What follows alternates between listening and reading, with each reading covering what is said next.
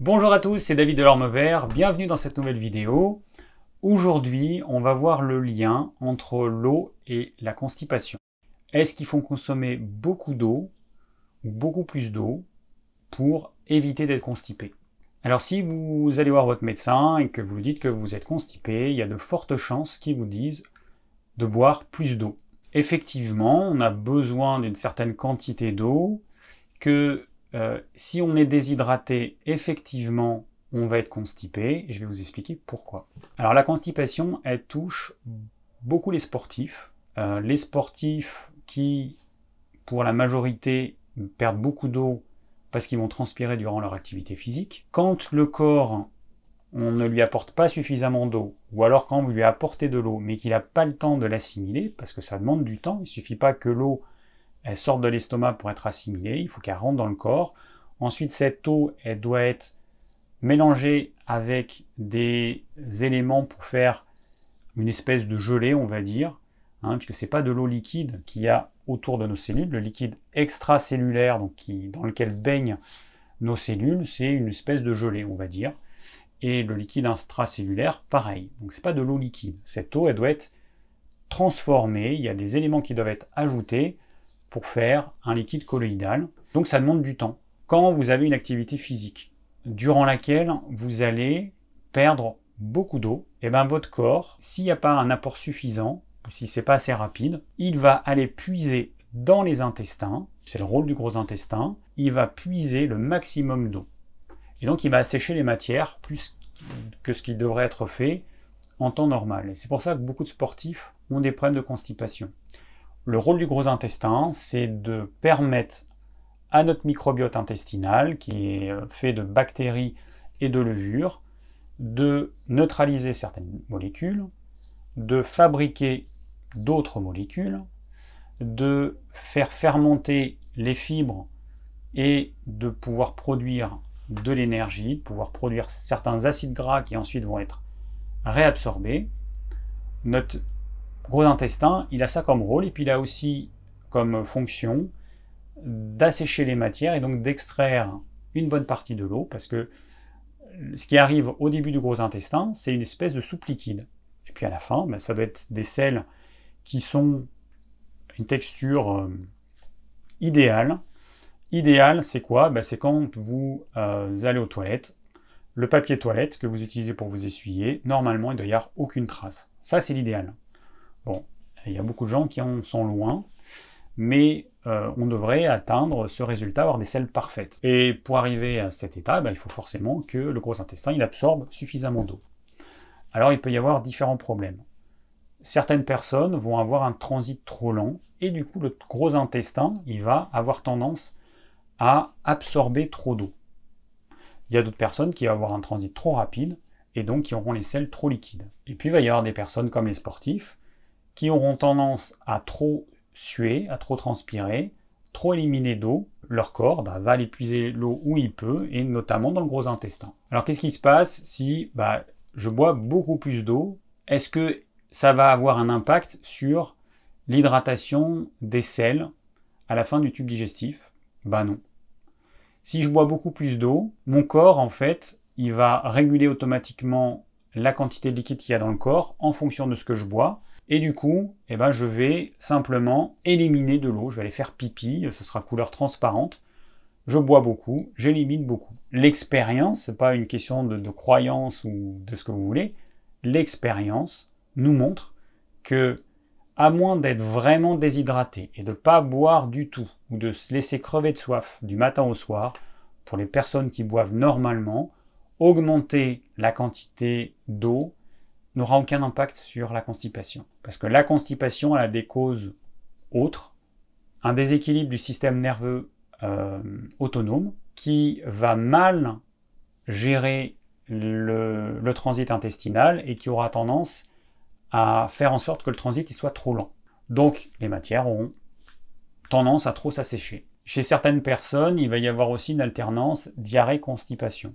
Là, c'est souvent lié au fait qu'il y a une inflammation du tube digestif, parce qu'on ne mange pas ce qui, convient, on mange trop vite, on mange dans le stress, on mange dans le froid, on fait des mauvaises associations alimentaires, on a des indigestions chroniques, même si on ne s'en rend pas forcément compte. Mais au final, cette alternance de diarrhée-constipation, c'est le signe qu'il y a une inflammation du tube digestif. Donc le corps va tenter d'éliminer ces éléments indésirables en créant une diarrhée. À l'issue d'une diarrhée, il y a toujours une période de constipation. Diarrhée, constipation, enfin toujours non, je ne devrais pas dire toujours, parce qu'il y a des personnes qui ont des selles toujours trop liquides, mais chez les personnes euh, qui ont cette alternance, c'est diarrhée, constipation, diarrhée, constipation. Voilà, c'est euh, le signe qu'il y a une inflammation du tube digestif et qu'il y a une indigestion chronique.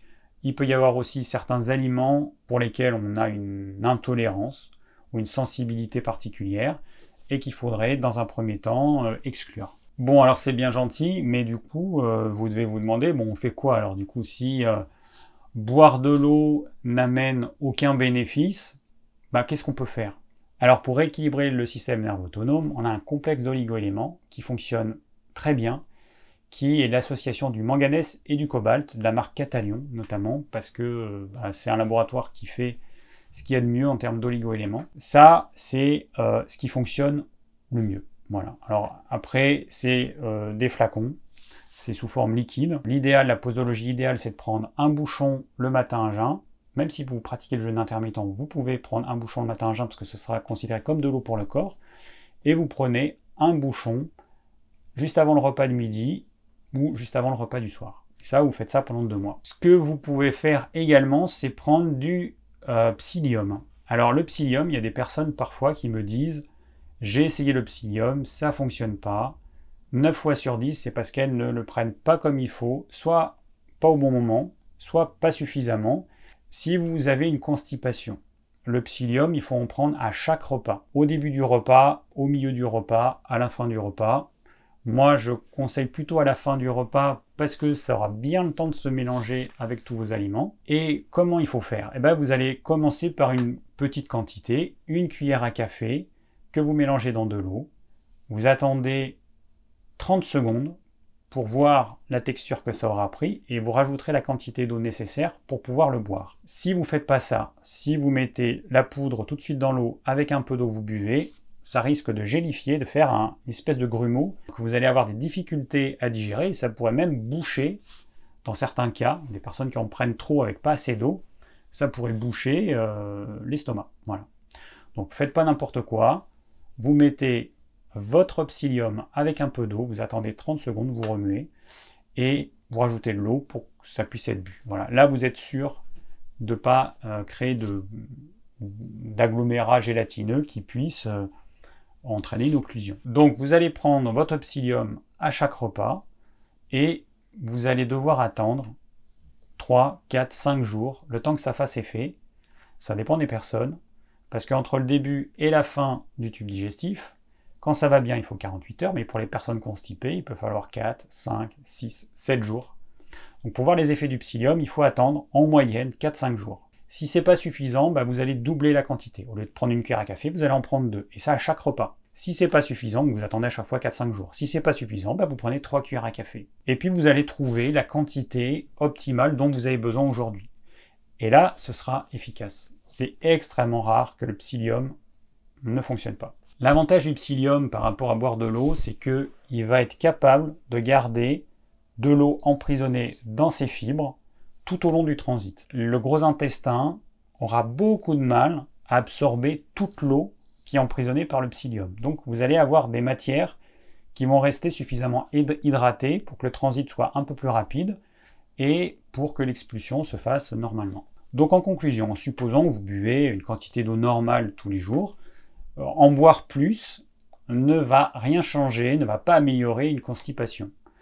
La seule solution, c'est de rééquilibrer le système nerveux autonome et puis d'apporter des fibres qui vont se gorger d'eau et qui vont permettre d'avoir des selles naturellement hydratées tout au long du transit.